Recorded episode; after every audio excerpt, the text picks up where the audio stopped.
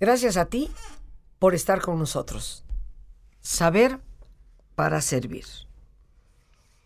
Y se acercan los días y seguramente todos los niños y todos los que queremos tener corazón de niños y niñas estamos contando las horas y los minutos para que llegue la Navidad. La luz, todo lo que Navidad significa. Y hoy con nuestro buen amigo de los martes, el doctor Gerard Wash, médico, especialista en psiquiatría, psicoterapeuta, también médico homeópata y acupunturista. Hoy nuestro tema es el regresar de la luz. Pues cuán triste es ver la melancolía y la nostalgia con que muchas personas viven esta época, el fastidio inclusive en algunas ocasiones, ya desde por ahí de principios de noviembre, empiezan los malos humores y decir qué pesadez la época de Navidad. Pero hoy hablaremos de el regresar de la luz. Y si hay algo íntimamente relacionado con esta época es la luz. Un precioso tema, Gerard, te lo agradezco enormemente. Sí, últimamente, pasando por la ciudad, sobre todo de noche, me llamó mucho la atención la profusión de luces, de guirnaldas, de estrellas, de focos que hay por todas partes. Y me atravesó la mente este, esas palabras que usamos hoy como título de nuestro programa, el regresar de la luz. El 24 de diciembre para muchos va a ser celebrar el nacimiento de Jesús, para otros va a ser celebrar las mejores ventas del año, porque sabemos que Navidad se ha vuelto desde hace mucho tiempo un eh, evento comercial de primera magnitud. Para otros no va a ser celebrar nada. Y sin embargo, vemos que las ciudades, la nuestra, las de provincias, las de otros países, se adornan con luces, con árboles de Navidad, con estrellas. Y eso me puso a pensar que tendemos a encimar símbolos sobre símbolos. Y que, por ejemplo, el árbol de Navidad sabemos que llegó de manera relativamente tardía a nuestras costumbres, viniendo de Alemania, de los países nórdicos de Europa, que el nacimiento de Jesús, nadie sabe realmente a ciencia cierta en qué fecha nació Jesús, pero se decidió por decreto en el cuarto siglo de nuestra era que iba a ser el 24 de diciembre. 25. En la noche del 24 al 25. A las 12 de la noche. Bueno, entonces, ¿qué es? La hora cero. que para los antiguos qué pasaba en esta noche, que ahora no pasa para nosotros porque los, los astrónomos han hecho nuevos cálculos. Pasaba lo que llamamos el solsticio de invierno, el, el día más largo de noche, el día del año en el cual hay más noche que día. Y sin embargo, es un día lleno de promesas, lleno de expectativas, porque como dicen los taoístas, cuando estás en el yin del yin, en el máximo de la oscuridad, no te desesperes, ya está apuntando el sol. Eso es una visión cíclica de las cosas, visión cíclica que nos viene justamente del movimiento de los planetas y entre ellos del nuestro y del sol en relación con el nuestro o de nuestro en relación con el sol. Entonces esta fecha, desde años muy anteriores al cuarto siglo y al concilio de Nicea, donde se tomaron diversas decisiones importantes para la religión católica, era una fecha marcada para los romanos, era la noche en la cual se celebraba el Sol Invictus. Sol Invictus es el Sol invencible, el que no ha sido vencido. Aunque cada día la noche se haya hecho más larga hasta esta fecha, y uno pudiera haber pensado que el sol iba a desaparecer, el sol no desaparece y va a volver a nacer, a crecer. Y esto del sol sabemos que en muchas culturas ha sido muy importante. Y ya nos eh, comentabas, Gerard, efectivamente la fecha exacta del nacimiento de Cristo, pues nadie realmente lo, sabe, lo conoce. Y esto es algo que una vez Constantino, emperador de Roma, eh, por lo menos entusiasmado con el apoyo de una gran población ya cristiana en el imperio, pues decide y solicita en ese Congreso o Concilio de Nicea que se tomen ciertas medidas. Y quiero recordar que también en estas fechas se conmemoraba en Roma las fiestas saturninas. Así es. Y eran verdaderamente unas fiestas muy, muy únicas dentro del Imperio Romano, ¿no? Donde durante unos días los esclavos se convertían en señores y los señores tenían que atender a los esclavos. Así es. Y se, se daba esta visión de, pues, de servicio al, al semejante y de ayuda al semejante. Sí, esta fecha de nacimiento de Jesús, por ejemplo, en otra liturgia que es la, la ortodoxa, está fijada no el 24 o 25 de diciembre, sino el 6 de enero.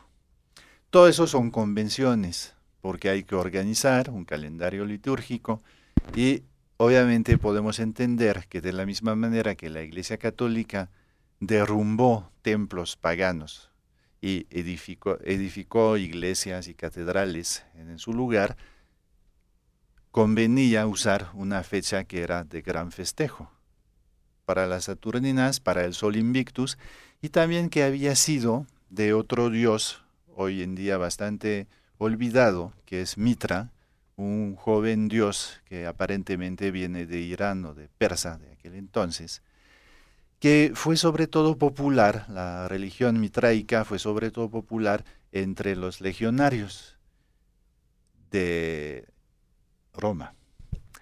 Y ¿A dónde iban los legionarios? Es interesante, me ha tocado verlo en varios sitios arqueológicos de, Europa. Estoy recordando en este momento uno muy famoso que es en Ostia, en, eh, en Roma, digo en, eh, en, Italia, pero también uno muy bonito que está en Martigny, en, eh, en Suiza, donde llegaban los legionarios, donde los, los romanos instalaban colonización, colonías, entonces se instalaban los mitreum, que eran como iglesias, como catedrales de aquel entonces, generalmente era un lugar subterráneo, con eh, espacios para comer, pero era no comer cualquier cosa, era una comida ritualizada, un, eh, banquete litúrgico, simbólico, y algo que era muy peculiar también de esta religión mitraica era el sacrificio de un toro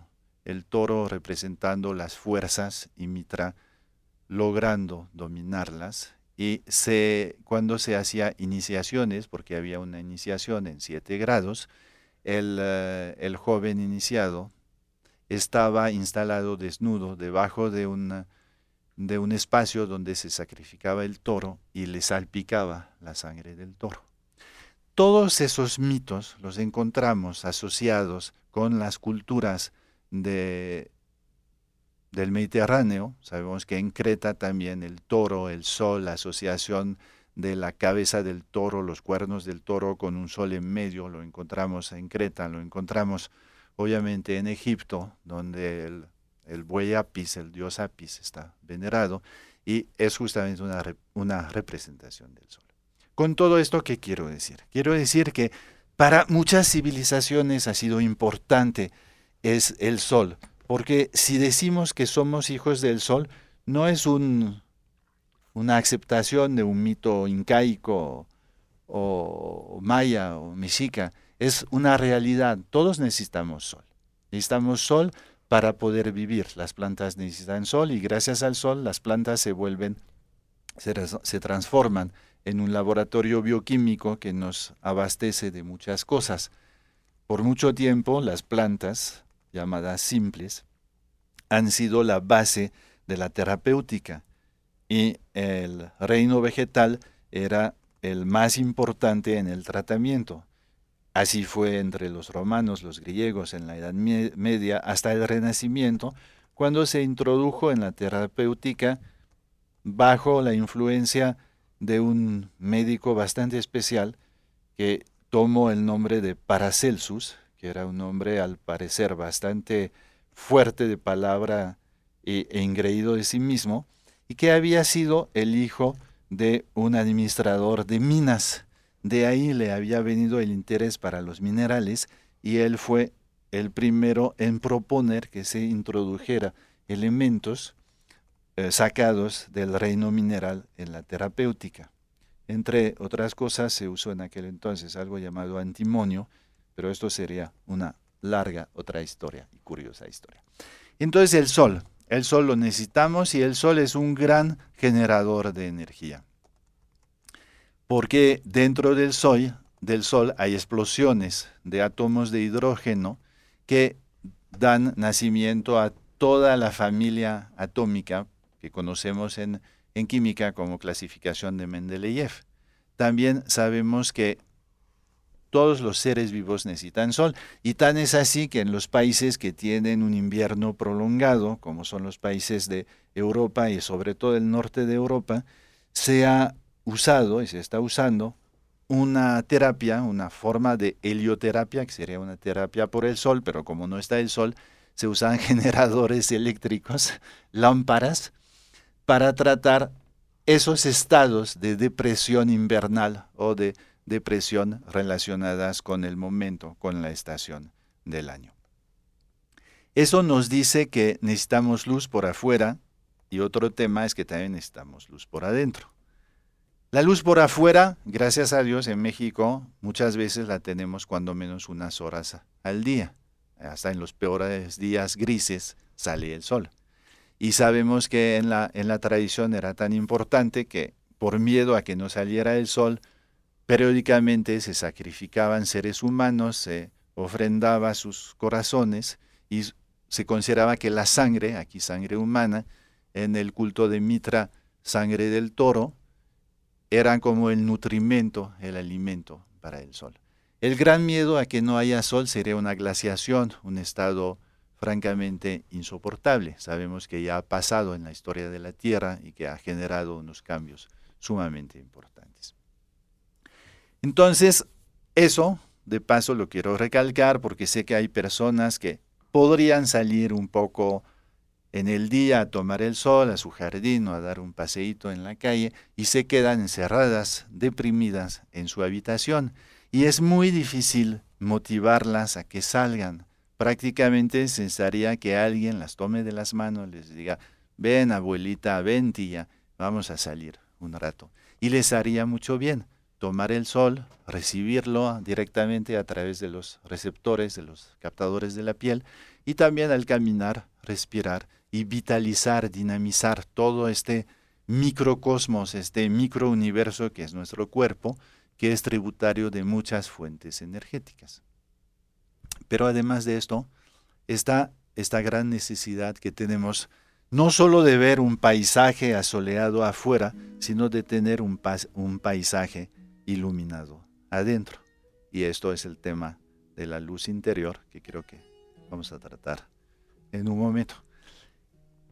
Esto de la luz interior, también cosas que pueden parecer curiosas, si vemos la biografía de Newton, este gran científico, es que Newton, además de sus publicaciones, digamos, conocidas, tuvo otros de investigaciones sobre la luz espiritual, sobre la luz interior. Eso está mucho menos conocido porque se reconoce más bien a Newton con la manzana, la ley de la gravedad, y esas investigaciones. Sin embargo, esto no debe sorprendernos porque un científico del tamaño de la época de Newton se interesaba, como todos los científicos clásicos, digamos hasta el siglo XVIII, yo creo que esta especie de científicos se fue extinguiendo, como los dinosaurios. Eh, a lo largo del siglo XIX se interesaba también por aspectos que hoy en día llamaríamos esotéricos. Esotérico no es realmente lo que muchas veces creemos cuando escuchamos la palabra, no es ni nada diabólico ni nada oscurantista. Eso se refiere, se refiere justamente a tradiciones como la mitraica, donde, o al pitagorismo, o al mismo cristianismo primitivo de los primeros siglos, donde había cosas permitidas para la gente de afuera, que era lo, el exterior, el exotérico, y cosas, informaciones, enseñanzas, misterios que se reservaban para lo de adentro, eso o endotérico. Aquí estamos, queridos amigos, listos ya para hacer nuestro ejercicio de relajación este alto en el camino que nos damos diariamente y te pido que te pongas cómodo. Si te es posible hacer el alto completo y total, pues qué mejor que cerrar tus ojos. Y con tus ojos cerrados y en esa posición cómoda, toma conciencia de tu respiración, del entrar y el salir del aire en tu cuerpo. Imagina cómo al inhalar, así como tu cuerpo se llena de oxígeno, tu mente también inhala serenidad. E imagina cómo al exhalar, así como tu cuerpo se libera de toxinas, tu mente se libera de todas las preocupaciones.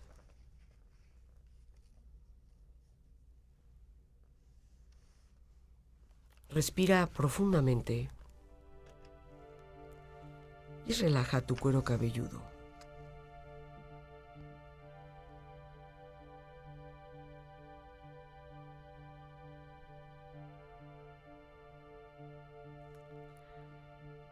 Relaja tu frente, tus párpados, tus mejillas, todos los músculos que cubren tu cabeza, toda la piel que cubre tu cara.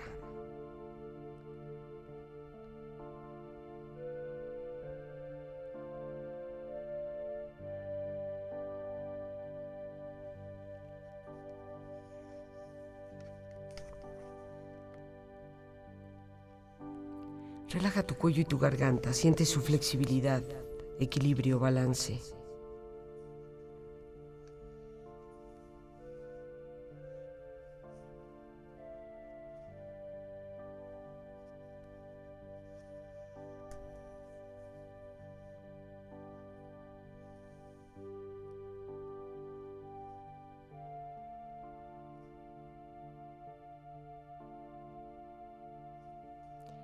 Relaja tus hombros, brazos y manos, así como tu espalda. Siente una agradable sensación que afloja todos los músculos en estas partes de tu cuerpo.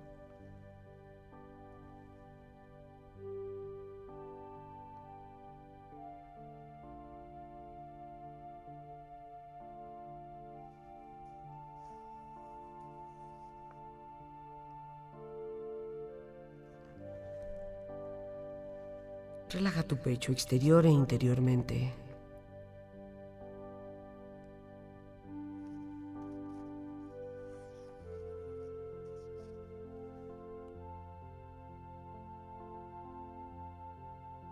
Relaja tu abdomen exterior e interiormente.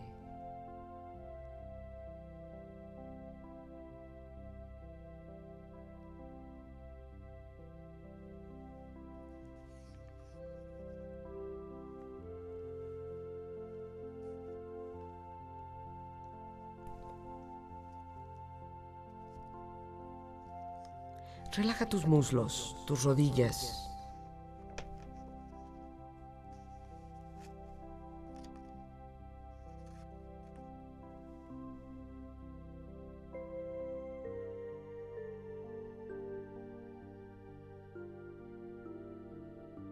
Relaja tus pantorrillas y tus pies.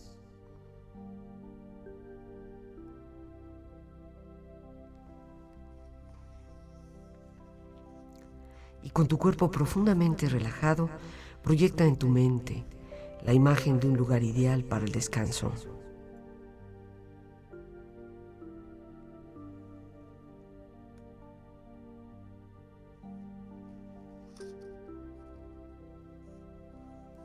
Es un sitio de paz y belleza. Imagina los colores. Los sonidos, los aromas y siente estar ahí.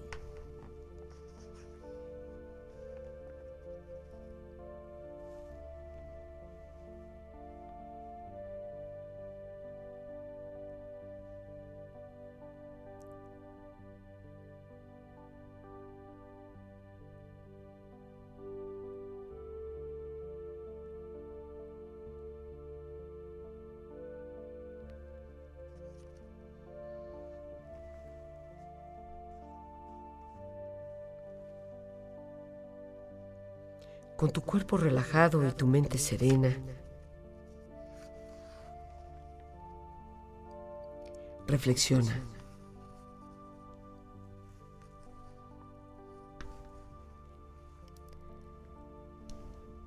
Hasta que uno no sienta la verdadera alegría de Navidad, no existe.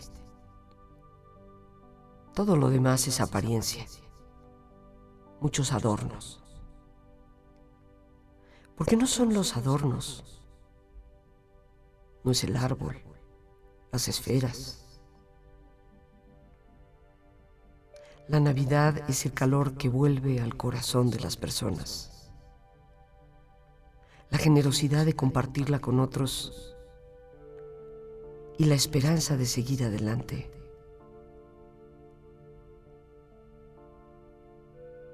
Por eso no existe la Navidad ideal, solo la Navidad que tú decidas crear como reflejo de tus valores, de tus deseos, de tus amores, de tu tradición. Hemos de bendecir la fecha que une a tantas personas en el mundo con el pensamiento del amor. Por eso la Navidad no es únicamente una fecha, es un estado de tu mente, una condición de tu corazón. Por eso el mejor adorno de esta Navidad es tu sonrisa tu disponibilidad, tu generosidad. Y si no sabes qué regalar a tus seres más queridos, el más importante de los regalos es tu presencia, tu amor, tu perdón, tu ser incluyente, tu humildad para reconocer tus errores y volver a acercarte a aquel a quien le cerraste la puerta. ¿Qué es la Navidad? Es la ternura del pasado, el valor del presente, la esperanza del futuro. Es el deseo más sincero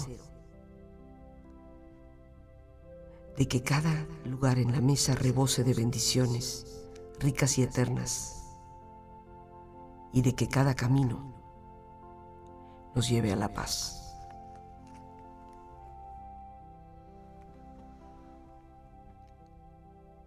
Respira profundamente. Relájate bien.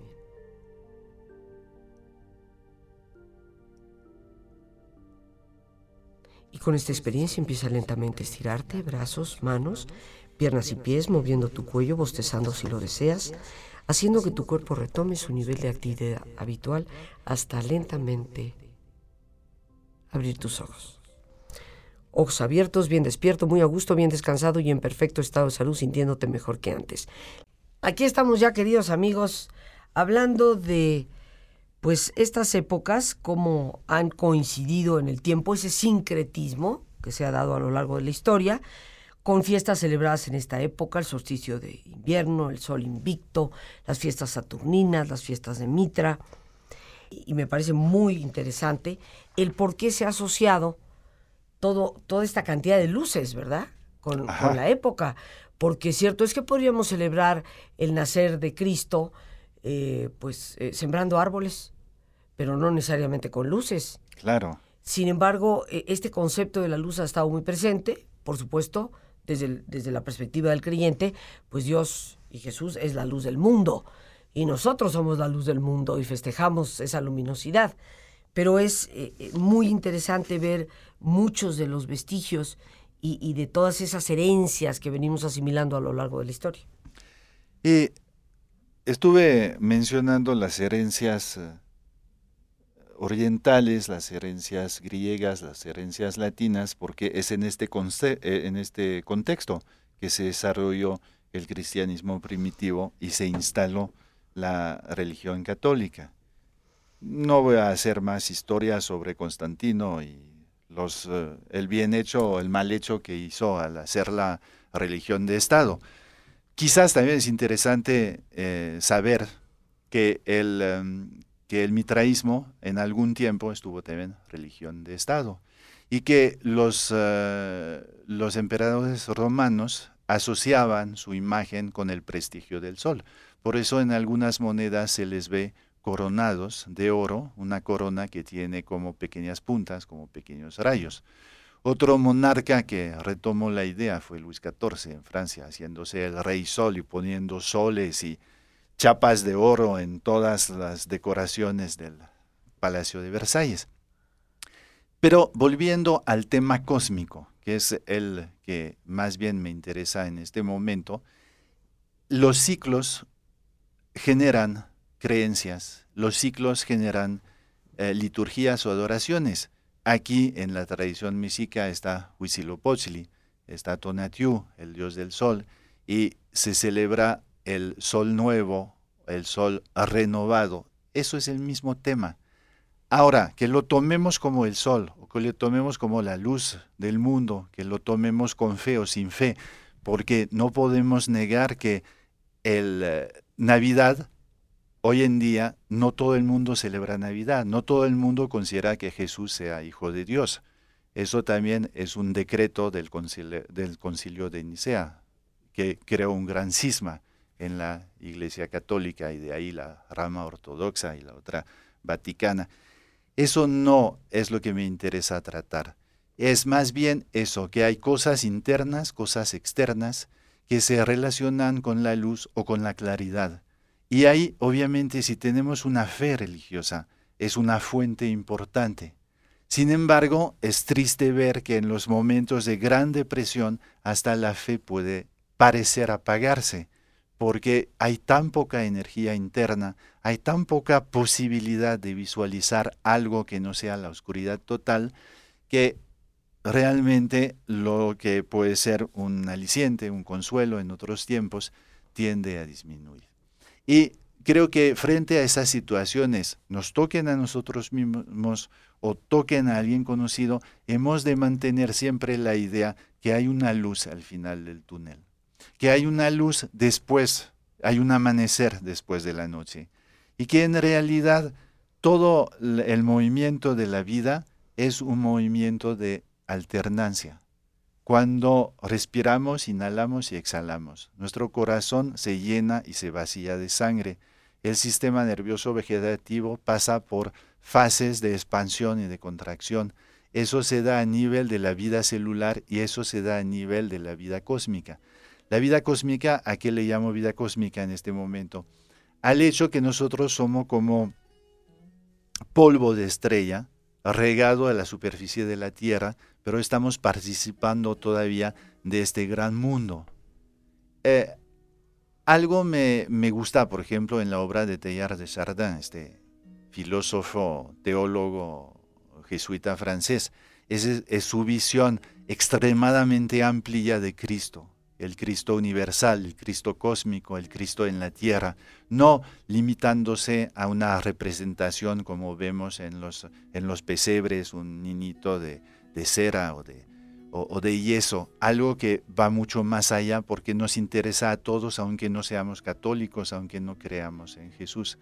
Hay una fuerza redentora, hay una fuerza que nos unge y que nos permite a todos participar de esta gran aventura. Ahora, como médico, como psiquiatra, como psicoterapeuta, muchas veces me encuentro frente a la dificultad de poder despertar, reactivar esas fuerzas cuando la energía de una persona está muy baja. No sé si cabe aquí dar algunos consejos que van a parecer muy sencillos, pero yo pienso que sí hay una cosa bien importante no solo tocando el tema de la depresión que ya habíamos tocado, sino tocando de manera más general al tema de la salud, salud física y salud mental. Es que cuando algo empieza a darnos un signo de disfunción, es como cuando vemos en el tablero del coche una lucecita prenderse. Podemos hacerle caso o no hacerle caso.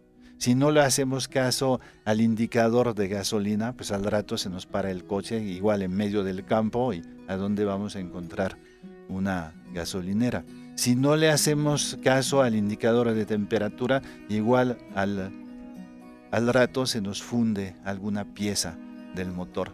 Si no le hacemos caso a los signos del cuerpo y a los signos de la mente cuando nos embarga cierta tristeza, cuando perdemos eh, las ganas de vivir o de levantarnos o de hacer las cosas, yo creo que estamos cometiendo el mismo error que el chofer que no presta atención al tablero.